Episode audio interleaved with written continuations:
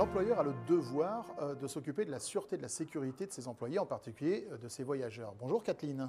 Bonjour. Cabinet Axis Odyssée, vous connaissez bien, vous justement, toutes ces problématiques de sécurité du voyageur. Absolument. Alors pourquoi c'est important Voilà. Euh, Parce que le devoir de protection est encadré par la loi. Voilà. Notamment, c'est dans le code du travail et dans le code de la sécurité sociale. Après, c'est voilà, il y, a, il y a la théorie et puis il y a la pratique. Euh, par conséquent, on se base beaucoup sur les décisions de justice pour un peu en préciser les contours. On a quatre décisions de justice qui euh, sont importantes dans le domaine, euh, donc Karachi, Jolo, Abidjan et la toute dernière Air France. Ce qu'il faut avoir en tête, c'est que l'employeur a envers ses salariés une obligation de moyens renforcée.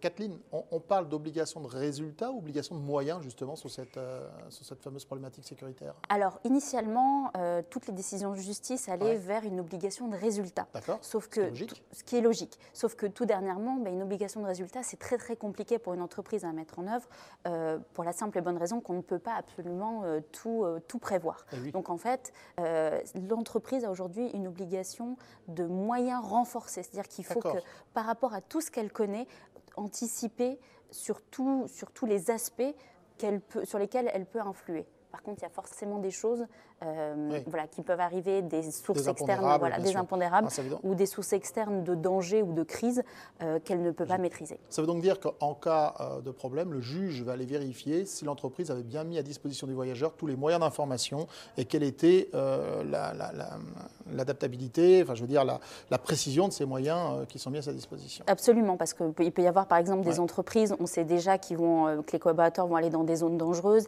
il faut Ah oui. ben, une formation spécifique. Voilà, il y a, en fonction de, l'entreprise, de son secteur d'activité, euh, beaucoup de choses peuvent être mises en place en amont euh, pour justement prévenir euh, les crises et préparer aussi le voyageur à répondre de manière adéquate à une problématique telle qu'elle soit tout au long de son parcours. Alors justement, pour un, travel manager, un RH, euh, même un DAF, je veux dire, toutes les strates de la société sont, sont concernées par cette sécurisation du voyageur.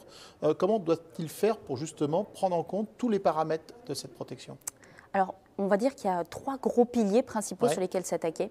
Euh, le premier, ça va être euh, les processus. C'est-à-dire que pour, pour, pour, euh, quelque part poser le cadre, euh, ben, il faut euh, écrire des politiques, mettre en place des procédures et les communiquer sur les bons canaux. Comme ça, un collaborateur ben, saura exactement euh, comment cette politique s'applique et surtout, il faut qu'elle soit suffisamment claire et exhaustive pour ne pas laisser de place à l'interprétation, surtout sur un sujet comme celui-là. Euh, le deuxième pilier, c'est la technologie. La technologie a une place importante dans la sûreté du voyageur parce qu'elle intervient euh, quelque part à toutes, euh, à toutes les étapes du parcours du collaborateur. Ça va être en amont par, par exemple, l'envoi de notifications de manière automatique, ouais. au cours du, enfin, avant et même au cours du déplacement sur la géolocalisation du voyageur.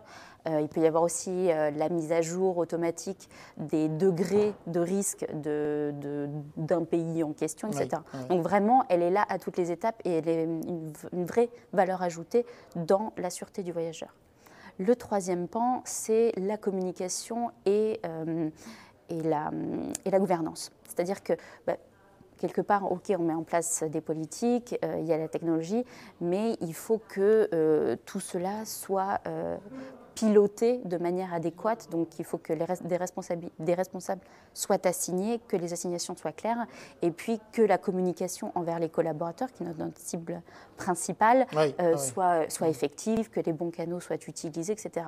Parce que c'est vraiment clé qu'ils aient en tête tous les éléments d'information qui leur permettra d'avoir et de, de un la réponse adéquate et de deux euh, bah, savoir quoi faire en cas de situation à risque. Kathleen, quels sont les challenges de cette démarche justement?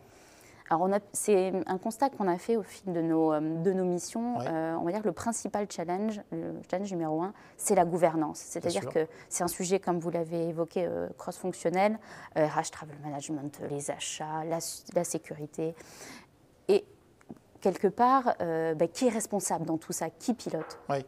et en fait, euh, quand, quand on commence à intervenir, à creuser un peu, on se rend compte que c'est pas si simple, c'est-à-dire que chacun euh, le traite, mais une, une partie du processus. Donc, la première des choses, c'est vraiment avoir un responsable très très clair qui va vraiment piloter toute cette communauté. Euh, le deuxième aspect, ça va être aussi l'expertise importante qui est requise, et puis aussi la disponibilité, c'est-à-dire que c'est un monde dans lequel euh, bah, les crises peuvent se déclencher très très vite, il faut, euh, voilà, il faut s'adapter en permanence, et euh, bah, cette ressource, elle n'est pas toujours possible ou disponible en interne, ce qui explique aussi souvent que les entreprises font appel à des experts, externalisent, et voilà, font appel à des experts de la sûreté du voyageur. Encore plus qu'en économie, il faut être proactif et réactif. Exactement. il faut surtout tester les, tous les plans euh, en fait euh, d'urgence avant même que l'urgence n'intervienne. Euh, c'est essentiel. Effectivement, et ça, c'est pas forcément toujours prévu, même quand on fait appel à un prestataire externe. Donc vraiment prévoir tous ces cas, essayer effectivement de les anticiper, et puis bah, avoir un plan très très clair d'action en cas de crise, qui, qui intervient, à quel niveau, etc. Merci Kathleen, très clair. Merci à vous.